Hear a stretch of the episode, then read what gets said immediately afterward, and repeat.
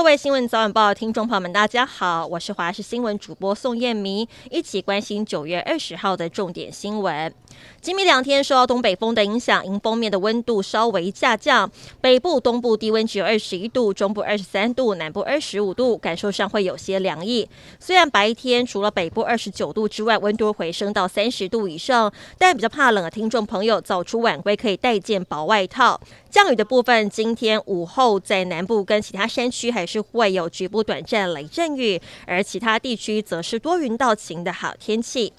新冠疫情持续延烧，近期将来到高峰期。台湾感染症医学会名誉理事长王立明表示，今年流感疫情可能会卷土重来，恐怕会有三百万到四百万人确诊。王立明说，接下来疫情趋缓，如果再加上边境开放，过去两年所造成的免疫负债将会反扑，疫情可能会大爆发。而今年会是流感大年，流行率将落在百分之十五到二十。如果民众没有打流感疫苗，又不小心确诊，重症胜率将会多出百分之三十，他也呼吁民众尽快打疫苗，提升自我保护力。台东地区九月十八号下午的两点四十四分发生规模六点八地震。根据中央统计，包含前震、余震等，截至今早已经发生一百六十二起有感地震。公路总局统计到今天上午八点，高雄仍有一处的道路呢灾阻路段，预计今天十二点抢通。第七十七届联合国大会期间，总统蔡英文透过影片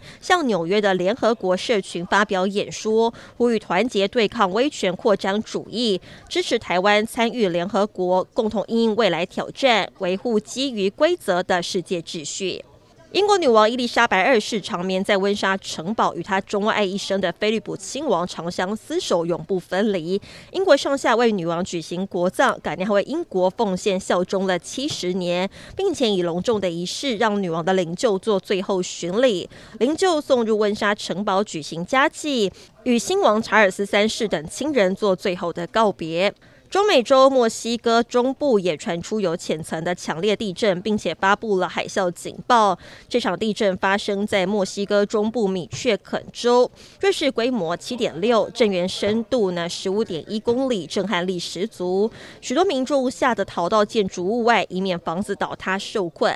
美国地质研究所随后对太平洋沿岸以及亚洲地区发布海啸警报，初步得知有一人丧生。美军第七舰队司令汤马斯表示，中国海军规模强大，已经具备封锁台湾的能力。但他说，中国若企图这样做，国际社会可能会介入，而他的任务就是呢，为那样的情况做好准备。